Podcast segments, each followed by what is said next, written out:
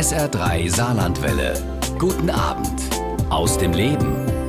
Das Auto ist bis heute bei allen Krisen und aller Kritik für viele immer noch mehr als nur ein reines Fortbewegungsmittel.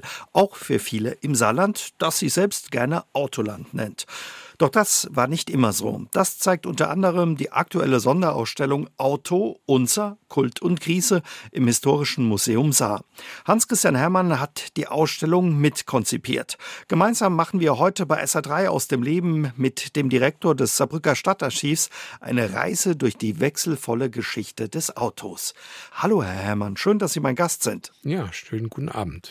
Das Saarland gilt ja, sagt man ja gerne auch, und das sagt das Saarland auch gerne über sich selbst, als Autoland. Autoland. Bis heute ist die Automobilbranche mit ja immer noch der größte Arbeitgeber des Landes. Außerdem hat das Saarland, wenn man mal guckt, auch im Vergleich bundesweit die größte ja, Pkw-Dichte ähm, pro Kopf. Auf 1000 Einwohner kommen 660 Autos. Aber das war nicht immer so mit dem Autoland. Diese Liebe der Saarländer zum Auto, die ihnen unterstellt wird, also die große Anzahl von Autos pro Einwohner, ist vor allem mit dem Ende von Kohle und Stahl, mit dem Wegfall von Arbeitsplätzen im Bereich der Eisen- und Stahlindustrie aufgekommen. Vorher war es so, dass bis auf Saarbrücken, die Stadt und den Landkreis Saarbrücken, in allen übrigen Landkreisen des Saarlandes die Automobilisierung weit, weit unter Bundesdurchschnitt lag. Und das ändert sich so ab 1979, mhm. 80 mit der Stahlkrise. Mhm. Was waren die Gründe dafür, dass die Saarländer auf einmal aufs Auto gekommen sind oder umgestiegen sind? Kohle und Stahl haben unser Land so vielfältig geprägt. Das fängt damit an, dass die preußische Bergfiskus, die preußische Kohlenverwaltung und die großen Stahlbarone Stumm und Röschling aus politischen Gründen, um die Arbeiterbewegung, wie sie meinten, klein halten zu müssen, bewusst ja also die Bildung von Eigenheimen, die Förderung von Eigenheimen unterstützt haben. Es ging darum, dass die Arbeiter nicht in Ballungsgebieten leben, sondern die Bergleute und die Hüttenarbeiter sollen ganz weit verstreut im Land in ihrem eigenen Haus wohnen. Damit bestand ein gewisses Abhängigkeitsverhältnis und damit war auch die Strategie verbunden, zu vermeiden, dass sie sich politisch organisieren. Mhm, mh. Und das hat dazu geführt, dass die Wege zur Arbeit lang waren lang waren, dass sie insbesondere dann mit dem Ausbau des Eisenbahnnetzes an der Saar Ende 19. bis 20. Jahrhundert an Mobilität gewannen. Aber insbesondere ab den 20er Jahren sind es die Busse, die für die Mobilität eine große Rolle spielen. Und das bedeutet, dass in den kleinen Orten die Männer auf die Hütte oder auf die Grub fahren, indem der Bus kommt, sie abholt äh, und sie dann in einem anderen Bus abends nach Hause bringt. Das heißt, in einem Ort gibt es ganz viele Menschen, die zur selben Uhrzeit auch zum selben Ziel müssen. Die brauchten gar kein Auto. Die brauchten kein Auto und das ließ sich ja auch ganz gut organisieren. Und mit der Strukturwandel, Dienstleistung, mit der Flexibilisierung der Arbeitszeit gibt es Menschen, die haben ganz unterschiedliche spezifische Bedürfnisse, zu welcher Zeit sie wohin wollen. Und das bedeutet, die Leute entscheiden sich für das Auto. Und die Tatsache, dass wir eben ein Land sind, das sehr, sehr zersiedelt ist, überall es eben kleinere Orte gibt, das macht es auch sehr schwer, hier einen attraktiven öffentlichen Personennahverkehr aufzubauen mit entsprechend guter Taktung. Und insofern war das Bedürfnis perfekt individuell motorisiert zu sein. Also, so kam es unter anderem mit zum Autoland. Aber Sie sagen, auch wenn das Saarland heute Autoland ist, ja, viele sogar ein oder vielleicht sogar zwei Autos haben. Autoverrückt sind die Saarländer und Saarländerinnen bis heute nicht so richtig. Ich würde nicht von Autoverrückt sprechen. Es ist so, dass in weiten Teilen des Landes, insbesondere im ländlichen Raum, die Leute einfach das Auto brauchen. Mhm. Und natürlich gibt es viele, die dann das Auto auch pflegen oder auch ein Interesse an alten Autos oder neuen Autos entwickeln. Aber ich denke nicht, dass das sich von anderen Bundesländern unterscheidet. Insofern halte ich das so ein bisschen für äh, so ein Gerücht, dass wir Autonachen oder Autoverliebt wären. Woher kommt Ihr persönliches Interesse ja fürs Auto, Herr Herrmann? Das hängt vielleicht mit meinem Geburtsjahr zusammen, 1964. Wenn man 1964 geboren ist, dann hat man so diese Zeit der Massenmotorisierung miterlebt und es wird einem immer dann erzählt, ja, eines der ersten Worte, was man als Baby gesagt habe, sei Auto. Ob das wirklich stimmt, würde ich dann auch wieder retrospektiv bezweifeln. Aber mein Leben ist eben schon davon geprägt, von dieser Hochphase des Automobils. Mhm. Und als Historiker, der sich als Kind immer schon für Autos interessiert hat und viel Autozeitungen gelesen hat und Autoquartett gespielt hat. So äh, Autos ich, auch zum Spielen hat genau, wahrscheinlich. Genau, das auch. Hat man allerdings als Historiker auch begriffen irgendwann, dass äh, die Geschichte des 20. Jahrhunderts eigentlich in allen Bereichen, gerade was Kultur, Gesellschaft und Wirtschaft betrifft, auf das engste mit dem Automobil verbunden mhm. ist. Inwiefern? Unser modernes Leben, unsere Vorstellung von Freiheit, die Art, wie wir unseren Alltag gestalten, das ist doch alles sehr, sehr stark mit dem Automobil verbunden. Wenn man sich eine Gesellschaft anschaut, wie sie sich verhält, was so ihre Werte, ihre Eigenschaften sind, da kann das Auto sehr, sehr viel erzählen. Das Auto kann Ihnen die Geschichte der Gleichberechtigung der Frau und den Kampf dafür sehr schön erzählen. Autos können Ihnen das Wirtschaftswunder erzählen. Wenn wir hier bei uns im Saarland sehen, dass wir lange Zeit im Bundesland Saarland Marktanteile von französischen Autos zwischen 40 und 50 Prozent hatten, dann erzählt das etwas über die besondere saarländische Lebensweise zwischen Deutschland und Frankreich. Mhm. Und so lässt sich das in vielerlei Hinsicht fortsetzen. Mhm. Dann lassen Sie uns ähm, all die Dinge, die Sie angesprochen haben, mal ein bisschen genauer angucken. Aber verraten Sie uns mal vorher, wann waren denn die ersten Autos im Saarland auf Straßen unterwegs? Kann man das sagen? Von Bertha Benz weiß man, 1888 ist sie ihre mhm. große Fahrt von Mannheim nach Pforzheim angetreten. Wann wurde das erste Auto hier im Saarland gesehen? Also die ersten Autos kommen so in den 1890er Jahren. Insbesondere 1897, 1898 gibt es doch eine ganze Reihe von Ärzten, von Kaufleuten, auch den ein oder anderen Ingenieuren, die Fahrzeuge erwerben. Es ist natürlich eine Zeit, in der in Deutschland immer noch eine Distanz zum Auto besteht. Es gibt viele, die Angst vor dem Auto haben, die das Auto auch in Ortschaften verbieten wollen, weil es natürlich Krach und Lärm macht, weil es auch zu Unfällen kam. Übrigens ganz anders als in Frankreich. Die Franzosen waren wesentlich offener gegenüber dieser Erfindung Automobil und deshalb wird Frankreich auch bis zur Erfindung des Fließbandes von Henry Ford zum weltweit am stärksten automobilisierten Land mit der stärksten Automobilproduktion. Mit Henry Ford verändert sich das dann. Aber bis 1945 ist Frankreich von der Automobilproduktion gegenüber Deutschland immer noch in einer beachtlichen Position. Also kann man, kann man heute gar nicht glauben. Ne? Dann. Mhm. Kann man heute gar nicht glauben. War aber so. Großbritannien ist ein Nachzügler, liegt dann vor Großbritannien. Aber erst nach 1945 wird Deutschland sozusagen zu der großen Autonation. Und wie hat das Auto dann ja zum Beispiel das Saarland geprägt, als man die Offenheit und vielleicht auch die Zuneigung entdeckt hat dazu? Also die französischen Marken kommen schon nach der Völkerbundszeit. Der größte Autohändler des Saargebietes war ähm, in den 30er Jahren dann. War in den 20er, 30er Jahren Felix Hanau, ein jüdischer Autohändler mit dem größten Autohandel im Saargebiet in Saarbrücken in der Mainzer Straße, der die Marke Citroën vertrat. Und Citroën war letztlich wohl auch in den 20er Jahren, in der ganzen Völkerbundszeit, wie in Frankreich, die am stärksten vertretene Automarke bei uns. Kommt diese Verbindung zu französischen Automarken im Saarland dann auch einfach ja durch die Nähe zu Frankreich? Und durch die, durch die Nähe und vor allem durch die Wirtschafts- und Währungsunion in der Völkerbundszeit und in der Joho-Zeit, also der Zeit des autonomen Saarlandes nach dem Zweiten Weltkrieg von 1947 bis 1955. Das war die Zeit des autonomen Saarlandes. Und das Interessante ist eben, dass dann auch im Bundesland Saarland, wo man ja dann die deutschen Marken uneingeschränkt kaufen konnte, trotzdem der Marktanteil der Franzosen zwischen 40 und 50 Prozent sich bewegt. Peugeot lange Zeit Nummer eins Benz wird zusammen mit Renault.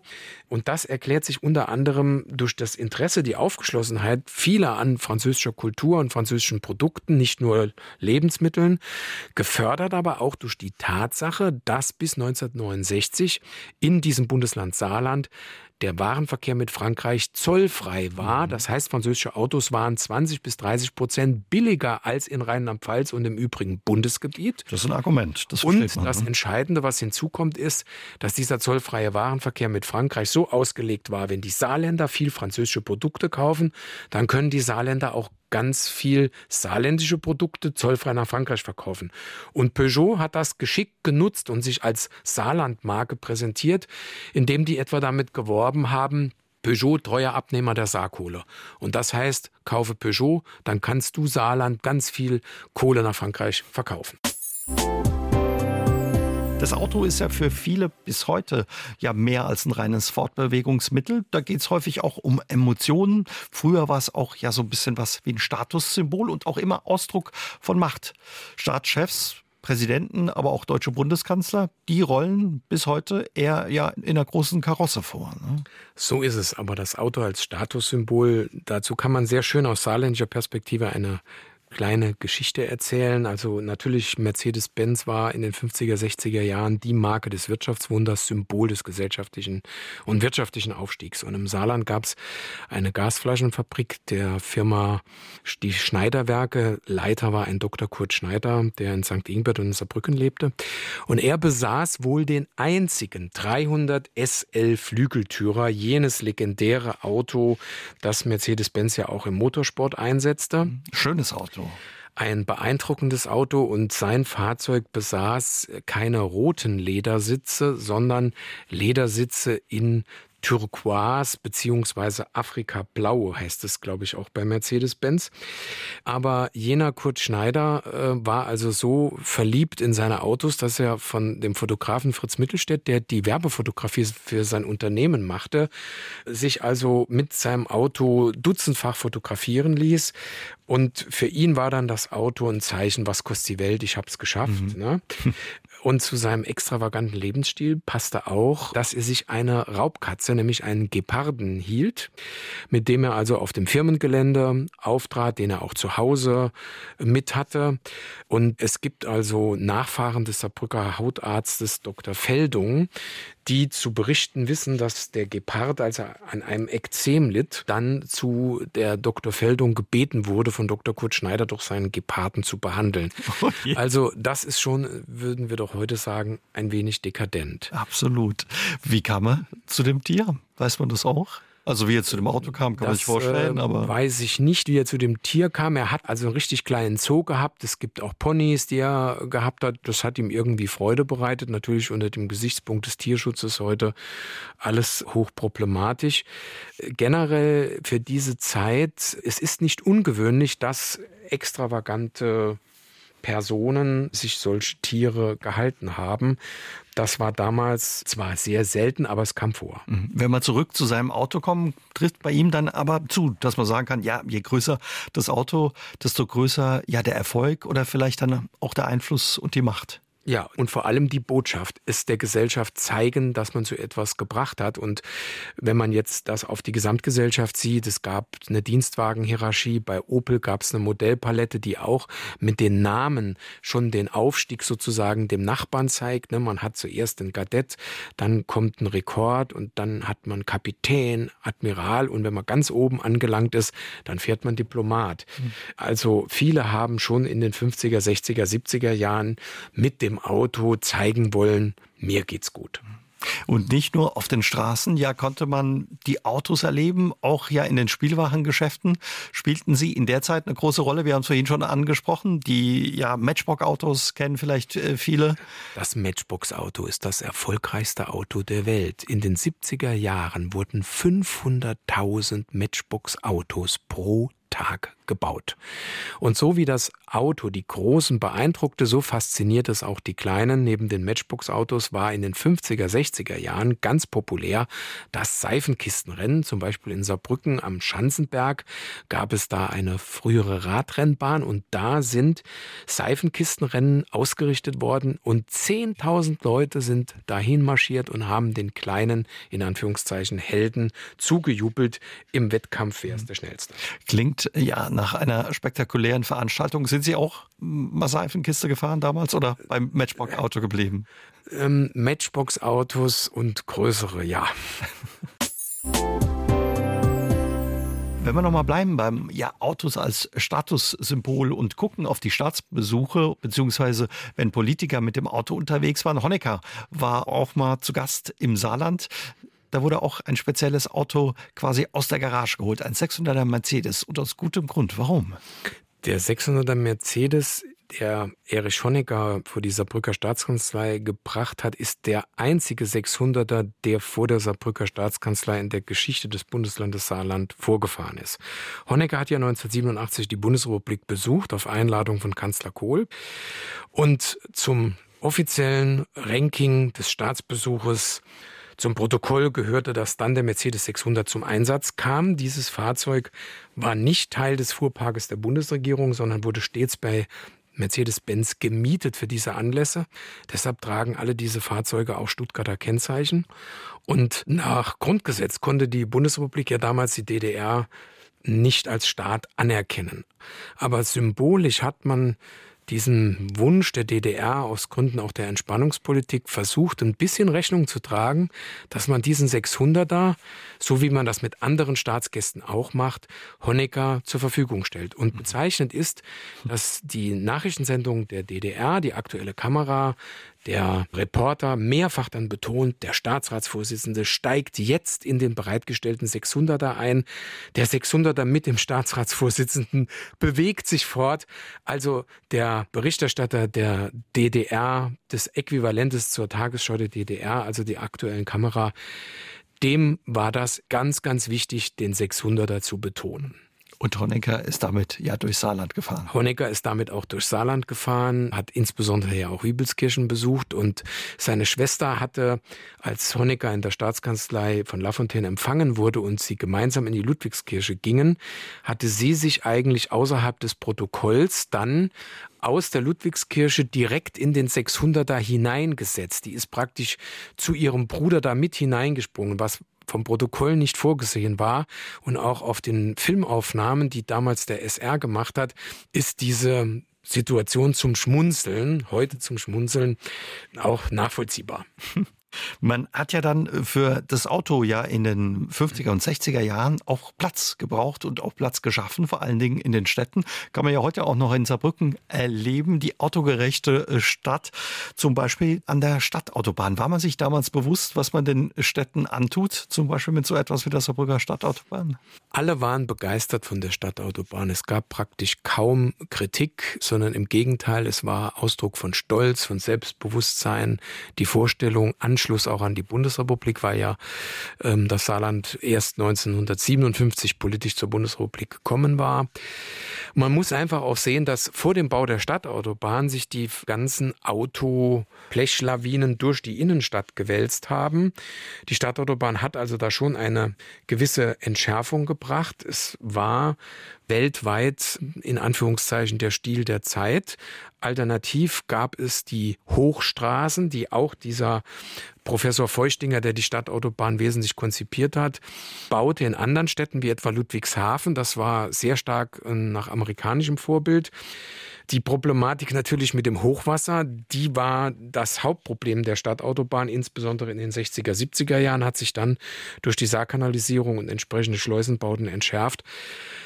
Aber die Vorstellungen von heute sind eben halt nicht die Vorstellungen der 50er und 60er mhm. Jahre. Und heute muss man damit klarkommen. Heute müssen wir damit klarkommen. Und wenn wir heute mit offenem Auge durch Saarbrücken gehen und fahren und Bilder aus den 60er, 70er, 80er Jahren sehen, dann hat sich sehr viel verändert. Mein Opa hat in der Mainzer Straße 60 gelebt. Ich kann mich erinnern, wie ich als kleiner Steppke in den 70er Jahren dann beim Opa zu Besuch war. Da wurde ich immer schön streng an die Hand genommen, dass mir nichts passiert, weil die Autos sind durch die Mainzer Straße Straße durchgerast. Ich glaube, es gab drei Fahrspuren, Lkw, Busse. Es hat auch nicht sehr gut gerochen. Und wenn ich heute durch die Mainzer Straße gehe, glaube ich, ist das eine ganz andere Welt. Aber man kann alles noch weiter optimieren. Nichts bleibt so, wie es ist. Da spielen Lady Diana und Papst Johannes Paul II. in puncto Auto eine große Rolle. Wie sind die mit dem Saarland in Sachen Auto verbunden? Ja, sie haben eins gemeinsam. Beide haben einen Ford besessen, der in Saarlouis gebaut worden ist. Im April 1981 hat Lady Diana Spencer von Prinz Charles ein Verlobungsgeschenk bekommen und das war ein silberner Escort in Saarlouis gebaut, in der noblen Gia-Ausstattung. Und der polnische Bischof Wojtyla, der zum Papst gewählt wurde, fuhr mit einem Ford Escort, der in Saarlouis produziert worden ist, zur Papstwahl nach Rom. Das haben beide gemeinsam. Losgelöst von den vielen Arbeitsplätzen und der Arbeit, die Ford über viele Jahre ja den Menschen im Saarland äh, gegeben hat, gibt es da eine enge Verbindung darüber hinaus. Ja? Das Fordwerk in Saarlouis ist natürlich für den Strukturwandel ganz entscheidend. Wir haben damit den Auftakt erreicht für das Autoland Saarland, in dem die weggefallenen Arbeitsplätze im Bereich von Kohle und Stahl durch Automobilindustrie kompensiert worden sind. Besonders nachhaltig die Ansiedlung von ZF, heute als größter Arbeitgeber von Saarbrücken und dem Saarland. Und wenn man jetzt auf Saarlouis zurückblickt, dann muss man schon sagen, dass die Männer und Frauen, die in Saarlouis ihrer Forts produziert haben, die besten Forts gebaut haben im Werksvergleich.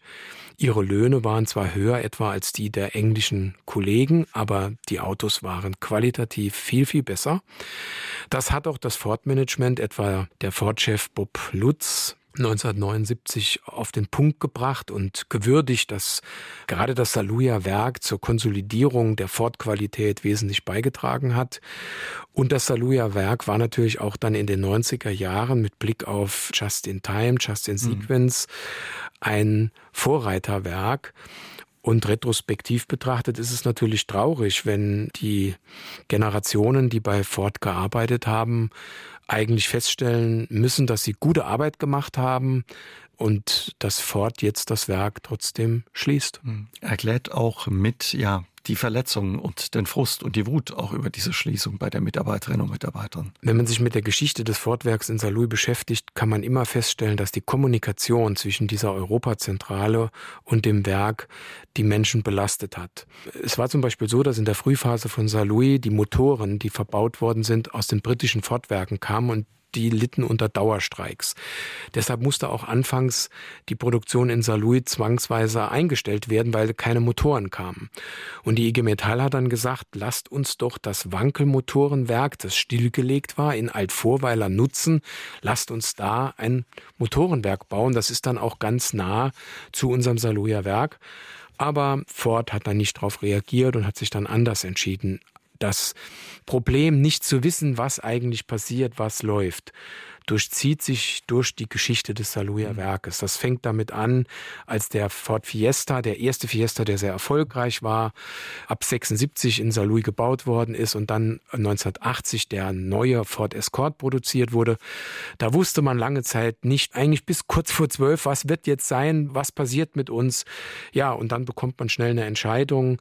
Also das zieht sich durch die gesamte Presseberichterstattung, dass man sich immer doch eine etwas wertschätzendere, schnellere, direktere Kommunikation gewünscht hätte. Mhm. Und das hat sich bis zum Schluss gehalten. Sie haben den Wankelmotor angesprochen. Im Saarland hat man eigentlich äh, davon geträumt, Zentrum des Wankelmotorbaus zu werden.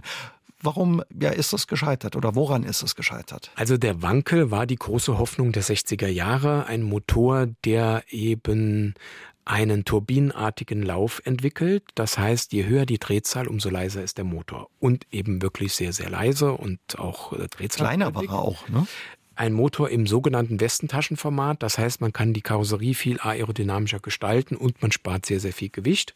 Und alle Hersteller, eigentlich die ganze Welt, auch die Amerikaner, setzten auf den Wankel. Sogar VEB Automobilwerke Eisenach, also die DDR, erwarb eine Lizenz für den Wankelmotor.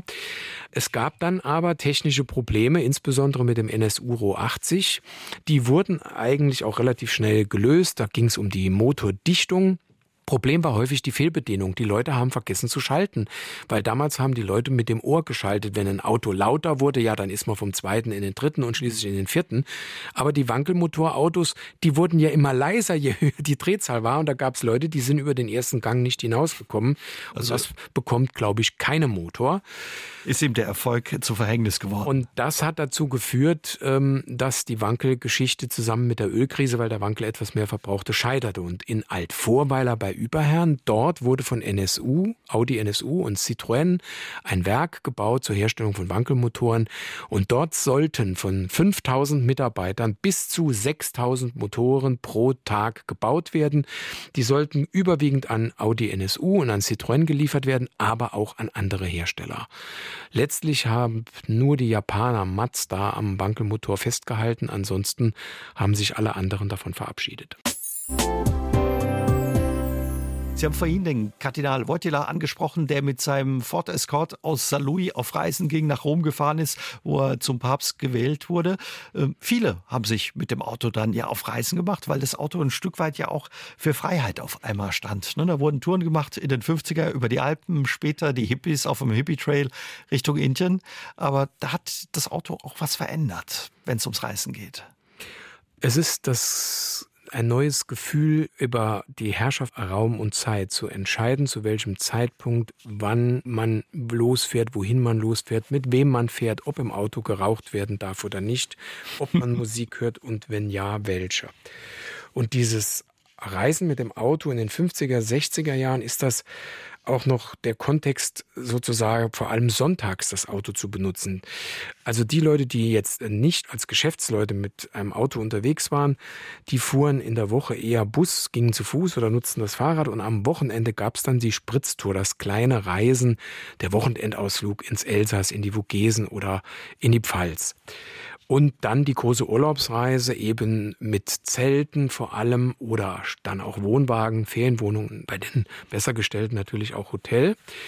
Das nimmt in den 60er Jahren schon sehr, sehr stark zu. Und dann kommt es eben zur 68er Generation, zur jungen, aufbegehrenden Generation, die das Auto auch nutzt als Instrument der Freiheit und eben aussteigt und auf Weltreise geht, bevorzugt etwa nach Indien, aber auch so alle Kontinente mit dem Auto angesteuert hat, meist eben mit den minimalistischen Autos wie Renault 4, Citroën 2CV, VW Käfer und auch dem VW Bulli. Mhm. Und da große Touren gemacht haben, weil Sie gerade ja die Spritztouren am Sonntag ansprechen. Mhm. Kommt aus der Zeit auch ja der Begriff äh, des Sonntagsfahrers? Oder? Ja, weil die Leute natürlich mit dem Auto besonders sorgsam umgingen und auch durch das nur sonntägliche oder Fahren am Wochenende weniger geübt waren, sind sie eben eher langsamer gefahren. Und der Begriff Sonntagsfahrer ist dann auch in den 80er Jahren noch sehr gebräuchlich für Leute, die eben ziemlich ziemlich langsam fahren und eher den Verkehr aufgehalten haben. Heute ist der Begriff ja eigentlich eher relativ selten, weil diese ausschließlich reduzierte Benutzung des Autos am Wochenende, das ist irgendwo heute Geschichte. Wo das Auto quasi geschont, gehegt und ja. gepflegt wird. Haben sich auch Saarländer ja auf große Touren gemacht in die weite Welt mit dem Auto? Ja, wir haben eine wunderbare Geschichte, die herzzerreißend ist. Das junge Paar Oliver und Daniel Schwambach. Daniel Schwambach war Französin, die beim französischen Kulturinstitut Institut in der Sizilienstraße arbeitete. Äh, Daniel Schwambach war gerade mit dem Studium fertig und die lernten sich kennen und der Eberhard war von der Daniel total fasziniert und sagte dann zu ihr, willst du mit mir eine Weltreise machen? Das war sozusagen der Spruch, sich ihr anzunähern. Und Wie romantisch äh, auch. Die beiden fanden auch zusammen, haben geheiratet. Dahingehend waren sie sogar ein bisschen konventionell und haben dann eine Weltreise gemacht, zu der sie am 8. Juni 1968 von Dirmingen aus mit ihrem kleinen Citroën Ami 6, so das war so ein, Ente, ne? genau, das war so ein Auto auf 2CV-Basis, aufgebrochen sind. Sie wollten also die gesamte Welt umfahren, eine Strecke von 120.000 Kilometer. Kilometer. Sie haben das auch weitgehend geschafft. Es gab auch schwierige und gefährliche Situationen. Sie wurden auch mal überfallen. Sie haben auch einen Unfall gehabt. Aber der Citroën ist trotzdem weitergefahren und hat sie dann nicht nach den geplanten 120, sondern nur mit 87.000 Kilometer wieder zurück ins Saarland gebracht. Und Wahnsinn. sie haben aus prophylaktischen Gründen, weil man weiß ja nie, wenn man Bauchschmerzen hat, sich beide vorher den Blinddarm entfernen lassen, um also diesbezüglich auf Nummer sicher zu gehen. Und er lebt noch und hat jetzt irgendwie mitbekommen, dass ja, ja sie auch auftauchen mit ihrer Geschichte. Eberhard Schwambach hat Bekannte in Riegelsberg und die haben ihm den Zeitungsausschnitt in der Saarbrücker Zeitung über unsere Ausstellung nach Frankreich geschickt. Dort lebt und wohnt er. Und dann ist Herr Schwambach, der weit über 80 Jahre alt ist, zu seiner Tochter, die in Bernkastel-Kues lebt, mit dem Auto gefahren und hat dieser Tage dann bei mir angerufen und wir haben uns zusammen die Ausstellung angeschaut. Und wie war es für ihn, sich da zu sehen und quasi nochmal so ein bisschen ja in Erinnerung zu? Er war total gerührt und ist auch wirklich wegen dieser Ausstellung wohl sehr, sehr spontan, hat er sich entschlossen, seine Tochter zu besuchen. Und er hat uns erzählt, dass dann dieser Citroën bei der Citroën Generalvertretung in Saarbrücken, damals die Firma Seibert und Söhne in der Großherzog Friedrichstraße, ausgestellt wurde, um dann sozusagen als Beweis, als Anschauungsobjekt zu dienen, was man mit so einem kleinen Auto machen kann, wie robust und zuverlässig so ein Auto ist und dass man damit ja in der großen weiten Welt 87.000 Kilometer problemlos zurücklegen kann, selbst mit einem kleinen Unfall nochmal sicher nach Hause kommt.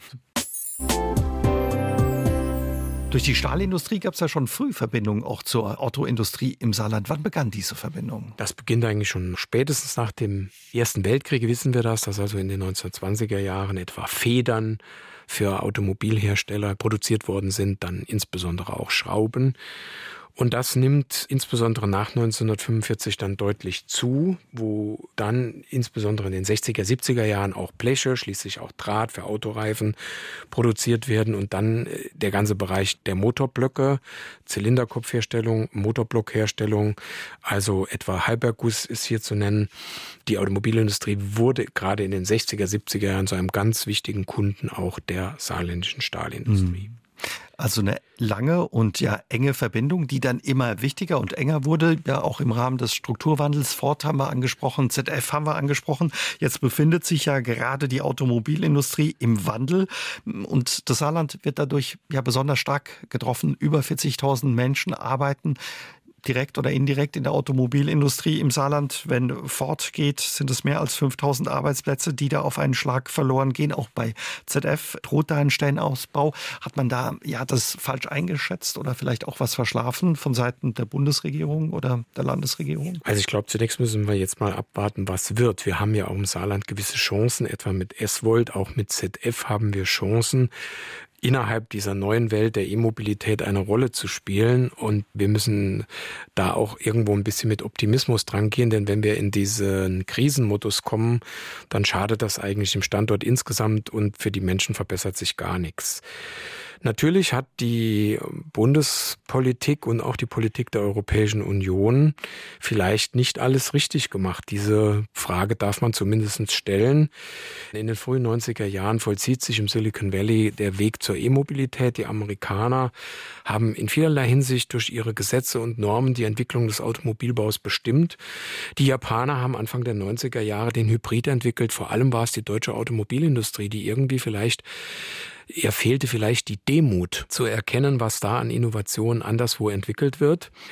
Und die Politik hat bei ihrem Weg zur E-Mobilität vielleicht auch zu wenig sich die Frage gestellt, was das eigentlich für Europa bedeutet. Denn Europa hat die gesamte Verbrennertechnologie entwickelt und perfektioniert.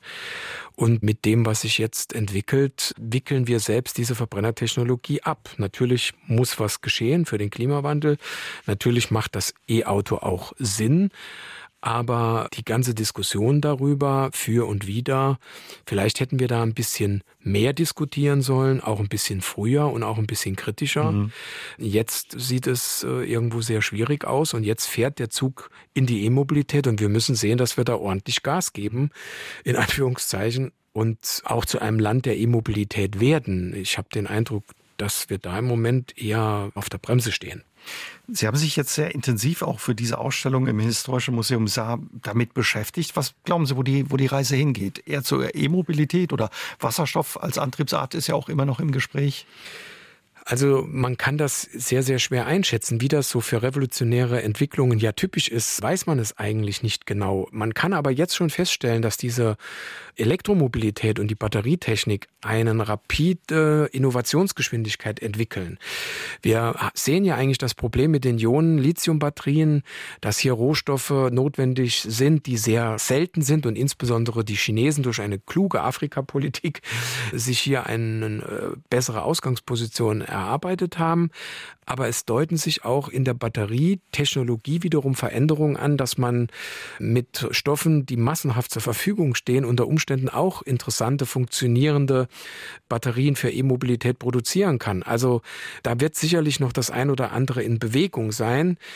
Und gerade, dass auch die Verbraucherinnen und Verbraucher das Gefühl haben, dass da was in Bewegung ist, das erklärt vielleicht auch, dass ja die Verkaufszahlen für E-Autos jetzt nicht so groß sind, wie man das eigentlich erwarten könnte. Sind natürlich auch noch sehr teuer. Ne? Das ist der nächste Punkt, dass die E-Mobilität natürlich sich der Demokratisierung stellen muss. Das heißt, dass Fahrzeuge bezahlbar sind. Aber auch da, wenn man die Geschichte des Verbrenners sieht, kann es sehr schnell äh, zu einer Trendwende kommen, dass also die Kosten auch für E-Autos, die Beschaffungskosten ähm, günstiger werden. Mhm. Das kann man schwer vorhersehen. Man muss aber auch sagen, dass auf der Welt, die nun sehr vielfältig und unterschiedlich ist, auch nach 2035 es Verbrenner geben wird in anderen Ländern. Ähm, und da ist es nicht im Sinne der europäischen Automobilindustrie, an diesem Geschäft nicht teilzuhaben und das nur den anderen zu überlassen. Lange stand das Auto ja, Herr Herrmann, für Wohlstand und auch sozialen Fortschritt. Und ja, heute wird es eben häufig mit Krisen in Verbindung gebracht, Umweltproblemen. Aktuell, wir haben es angesprochen, steuert die Autobranche und die Industrie in eine neue Phase weg vom Verbrenner immer stärker hin zum E-Auto. Aber das Auto hatte auch schon in der Vergangenheit ja ein Legitimitätsproblem. Die Energiekrise in den 70ern, den Lärm, Verkehrstote, Abgase brachten das Auto in Verruf und brachten dem Auto auch Kritik ein. Wie ist die Gesellschaft damals ja mit dieser Kritik und dem Wandel auch äh, umgegangen und klargekommen? Diese Probleme, die Sie eben angesprochen haben, sind als erstes in den früh motorisierten und stark massenmotorisierten Ländern aufgetreten, wie in den USA und etwa auch in Japan, in der Stadt Tokio. Und die Amerikaner, vor allem dann Kalifornien und Los Angeles, haben in den 60er Jahren eine Pionierrolle besetzt, indem der Staat Normen erlassen hat, zur Steigerung und Erhöhung der passiven Sicherheit, später dann Anfang der 70er Jahre auch sehr stark zur Reduktion der Abgase. In der Folge sind es die europäischen Hersteller, vor allem deutsche Hersteller wie Daimler-Benz, Volvo, die, weil sie sehr viele Autos in die USA exportierten und vom Erfolg in den USA abhängig waren, die amerikanischen Normen ernst nahmen. Also man war ehrgeizig, das zu schaffen. Offenbar. Ehrgeizig Sie nahmen die Normen ernst und wollten sie übererfüllen, weil europäische Modelle immer länger gebaut wurden als amerikanische. Und daraus entwickelte die europäische, speziell die deutsche und schwedische Automobilindustrie, eine technologische Führungsrolle in den Bereichen der passiven Sicherheit und auch der Umwelttechnologie. Die Lambda-Sonde ist eine Erfindung von Bosch, dem größten Automobilzulieferer der Welt. Für den Katalysator, ne? Wichtig für den Katalysator, weil sie es ermöglicht, dass der Katalysator nicht zu einem massiven Mehr Mehrverbrauch führt und nicht zu einer spürbaren Leistungsreduktion. Das war nämlich gerade für europäisch motorisierte Autos ein Problem. Für spritsaufende V8 amerikanische Straßenkreuzer mit 5,4 Liter Hubraum war das ziemlich egal. Die hatten immer noch so viel Leistung, dass sie sich vom Fleck bewegen konnten. Aber die deutschen Hersteller und insbesondere dann Volvo für Schweden in Verbindung mit Bosch haben mit Blick auf die Lambda-Sonde eben eine Technologie entwickelt, die den Verbrennungsprozess so eingestellt hat und so optimiert hat, dass dieser Teufelskreis Schadstoffreduktion bedeutet Mehrverbrauch und Leistungsverlust durchbrochen werden mhm. konnte. Und Dinge wie ABS, Sicherheitsgurt, die energieabsorbierende Knautschzone, dann der Airbag, das sind alles Erfindungen, die deutsche oder schwedische Hersteller Hersteller als erstes serienmäßig angeboten haben und damit wurden sie zu Technologieführern. Teilweise auch waren ihre Fahrzeuge Referenzmodelle für die amerikanischen Behörden. Und damit hat Europa in der zweiten Hälfte des 20. Jahrhunderts letztlich den technologischen Pfad für die Entwicklung des Automobils vorgegeben. Denn die Amerikaner haben sich in Teilen auch daran orientiert und auch die Japaner. Und dieser Erfolg, Sie haben es vorhin gesagt, ist ein Problem, dass man diesen Wandel jetzt auch ein Stück weit äh, verschlafen hat oder vielleicht nicht richtig wahrgenommen hat, weg vom Verbrenner zum E-Auto hin. Kommt, rührt es auch daher, dass man vielleicht dachte, Mensch, wir sind so erfolgreich und so gut in dem, was wir machen, uns kann keiner was. Das dürfte wohl für gewisse Teile der Branche eine Rolle spielen. Vor allem ist es aber ein Unwissen über die eigene Geschichte, denn jeder Manager in Führungspositionen der europäischen und vor allem der deutschen Automobilindustrie hat in der Regel USA-Erfahrung, hat in dem Land gelebt, weiß, dass in Amerika die Diesel total unpopulär ist, dass es dort gar keine flächendeckende Dieselversorgung gibt. Und jeder weiß auch letztlich, wie streng amerikanische Behörden sind. Und wenn man die eigene Erfolgsgeschichte rückblickend betrachtet, dann hätte man eigentlich begreifen müssen, es lohnt sich, amerikanische Normen ernst zu nehmen. Man kann daraus einen Innovationsvorsprung gegenüber anderen entwickeln. Mhm. Aber irgendwann war man wahrscheinlich zu erfolgsverwöhnt. Mobilität ja wird weiter eine Rolle spielen und auch das Bedürfnis, ja von A nach B zu kommen, auch individuell.